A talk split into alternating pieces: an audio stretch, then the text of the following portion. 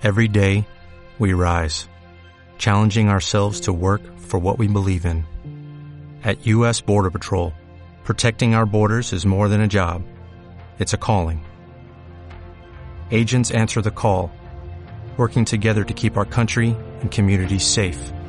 If you're ready for a new mission, join U.S. Border Patrol and go beyond. Learn more at cbp.gov/careers. ¿Qué pasa, los leídos míos? Hoy os voy a hablar de un cosmógrafo en la corte de Felipe II, de Eduardo Bataner. Y no, el podcast no está abandonado, el podcast no está dejado de lado, el mayor problema es que no tengo nada que decir. Es decir, desde el último podcast hasta ahora he leído pues un montón de libros, pero ninguno me ha gustado en exceso y de ninguno tengo nada que, decir. O me apetece decir nada sobre libros. He leído algunos de Pratchett, he leído un montón más de Julio Verne, he leído, bueno, pues libros de divulgación y demás y la verdad de Dune, otro montón de libros de Dune, y la verdad es que, bueno, pues no me apetece hablar más, no tengo nada más que decir y por lo tanto, bueno, pues eh, efectivamente no lo digo. Bueno, este libro, esto es un libro, es una novela histórica, yo no lo llamaría novela histórica, yo lo llamaría pseudo novela histórica.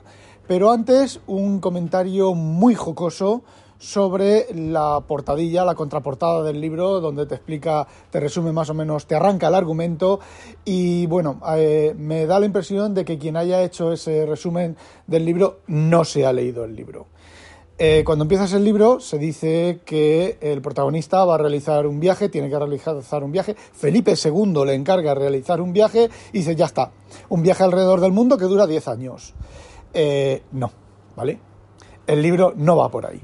Eh, sí, el chaval realiza el viaje, pero una de las cosas curiosas del libro es que no cuenta el viaje. Cuenta antes del viaje y después del viaje.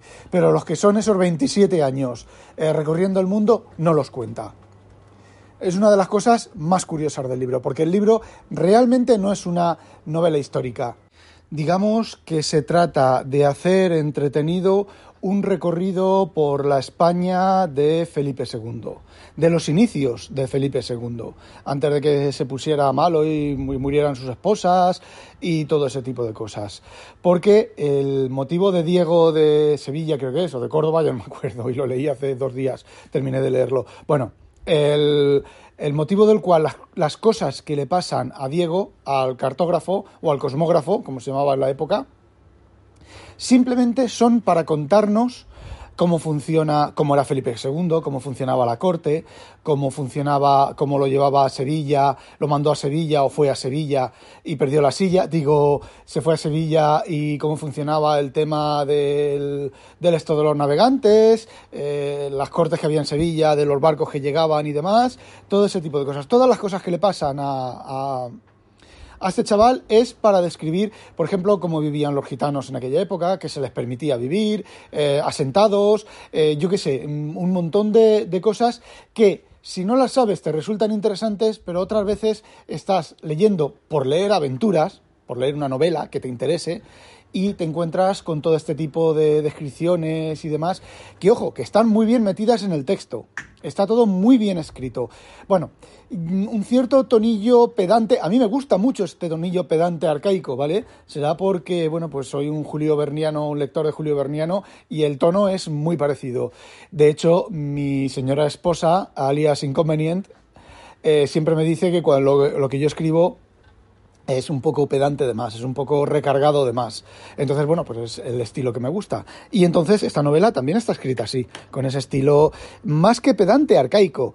Y me, me gusta mucho. Pero, evidentemente, no es una novela al uso. Es, pues, un medio para conseguir un fin. Y no queda mal no queda mal, porque la historia está muy bien escrita, los diálogos están bastante bien, bien escritos, por lo menos conforme yo lo entiendo, y me, y me ha gustado mucho. Lo que pasa es que también me ha aburrido mucho, porque cuando ya empieza a describir todo el tema de, de, la sociedad y demás, no describirla en plan Julio Verne, de coger un capítulo y ala ahí, se suelta un rollo macabeo, una cosa detrás de otra. No, no, no. Es el propio Diego el que se va moviendo entre las personas, va hablando con unos, se le acercan otros, eh, el tema de los espías con los ingleses, eh, no sé. Mm, está, está entretenido, pero a mí me aburre un poco porque mm, yo la novela histórica es lo que mi, gran problema con la novela histórica es que yo no quiero ver cómo vivía el faraón Amenofis, yo no quiero ver cómo vivía Felipe II, yo no quiero ver cómo vivía la la que sale aquí la novela esta, la princesa de Éboli, eh, yo no quiero eso. Yo quiero ver aventuras históricas ambientadas en, en esa época. Y, aventuras no solo ambientadas en esa época, sino también eh, desde el punto de vista de pensamiento de esa época, porque yo no recuerdo, hace muchos años leí una novela en la cual salía una chica, ¿vale? Feminista, pero feminista no lo que hubiera sido una feminista en la época, sino feminista con ideas actuales. Y yo os garantizo que en aquella época las mujeres, pues sí, querrían liberarse, estarían, eran fábricas de bebés, ¿vale? En la Edad Media hasta, bueno, y casi hasta ahora eran fábricas de bebés. Entonces, que quisiera liberarse de eso, lo entiendo, pero no con las ideas modernas, no con las ideas de modernidad, porque es que no existían esas ideas. No es que dijeras, es que estaban, estaban subyugadas y tal, no, no, es que no existían esas ideas de, modernidad. Es como los, los historiadores estos Whig, los historiadores Whigs, que intentan aplicar nuestras, nuestras ideas a la época. No, a las la idea, la época era la que era. Y en la época la esclavitud estaba bien vista y la época, el explotar a otros humanos estaba bien visto y en la época, dependiendo de qué época, ¿vale? Y en la época, pues la Inquisición estaba bien vista, entre comillas, ¿vale?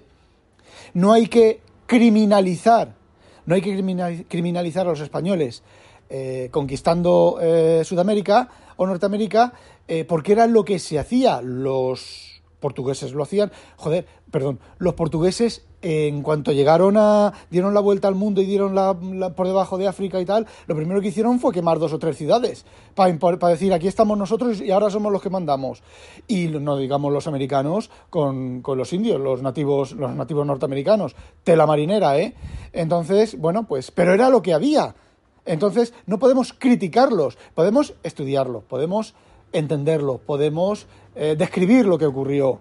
Podemos decir que desde nuestro punto de vista está mal, pero es absurdo pedirle a un presidente actual que pida perdón por lo que se cometió, por lo que España cometió en, en, Sudamérica. Es absurdo. Porque si fuera la única España la que lo hubiera cometido y todos los demás hubieran sido eh, santitos, pues dices, vale, vale, sí, pero es que no, era lo que se cometía. Es igual que la expulsión de los judíos. España fue el último país europeo que expulsó a los judíos.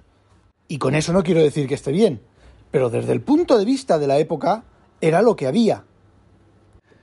Como ya he dicho, que me voy de, vareta con estos temas, eh, el libro está muy bien escrito. A mí me ha gustado bastante la manera de escribir. Eh, no le veo ningún despiste ni ninguna cosa. Lo que sí que me llama mucho la atención es que el, bueno, fijaos, fijaos. Eh, Felipe II, y esto ya casi entra dentro un poquitín de. No voy a contar nada de la historia, ¿vale? Es una historia, casi es una historia de amor, ¿vale? Entre este Diego y distintas mujeres, y a través de ese, camino se desarrolla eh, toda la historia. pero a ver, hay más cosas que eso, ¿vale? No es una novela rosa, ni mucho menos. Pero lo que me llama con muchísima curiosidad de la novela, me ha causado mucha sensación, yo es que después de leer la introducción del viaje de, de 10 años o 27 años o los que sean, eh, yo pensaba, bueno, ¿y cuándo se va este hombre? Porque Felipe II le está diciendo continuamente, oye, tienes que irte, espérate que tengo que recibir unas cartas, tienes que ir al concilio de Trento, tienes que hacer esto, tienes que hacer lo otro, tienes que actuar de espía, tienes que actuar de no sé qué, y tú dices, madre mía, esto se pone interesante. Pero vas leyendo y vas leyendo y llegas al 40% de la novela, al 50% de la novela y dices, eh, este chaval no se va. Y efectivamente, no se va. A ver, sí que se va, pero no se va. Entonces, de repente, se va, ¿vale?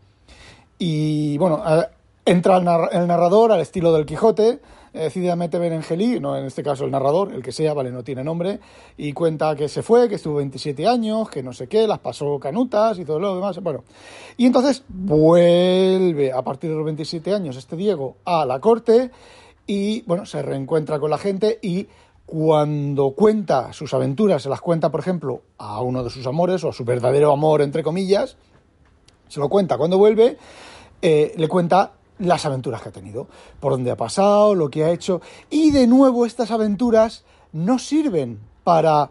Eh, no son aventuras, es el camino para contar, pues que estuvo hablando con Galileo, estuvo hablando con eh, Tycho Brahe, estuvo hablando con Copérnico, no, porque Copérnico estaba muerto, con Kepler, creo que toda esa parte, pues yo he leído biografías de estos, de estos, eh, de estos científicos y me aburre un poquitín. No es que no es que me aburra el texto, es que me aburre leer sobre eso. Entonces, bueno, pues me lo he pasado por encima. Creo que está también en cuenta que está en Inglaterra o que no sé, no recuerdo exactamente, porque esta parte, esta parte me la pasé, la, leí bastante rápido, me la salté bastante rápido.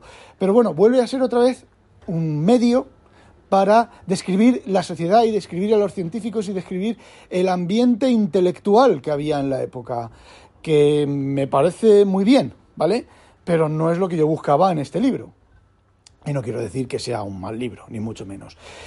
Y una de las cosas que le encarga a Felipe II es la lista de todos los científicos, de los científicos más relevantes del momento, sean, sean españoles o sean extranjeros o sean de lo que sea. Pero Felipe II quiere, que, quiere cosas prácticas, ¿vale? Quiere cosas que, que, bueno, que ayuden, le ayuden al imperio y le ayuden a continuar el imperio.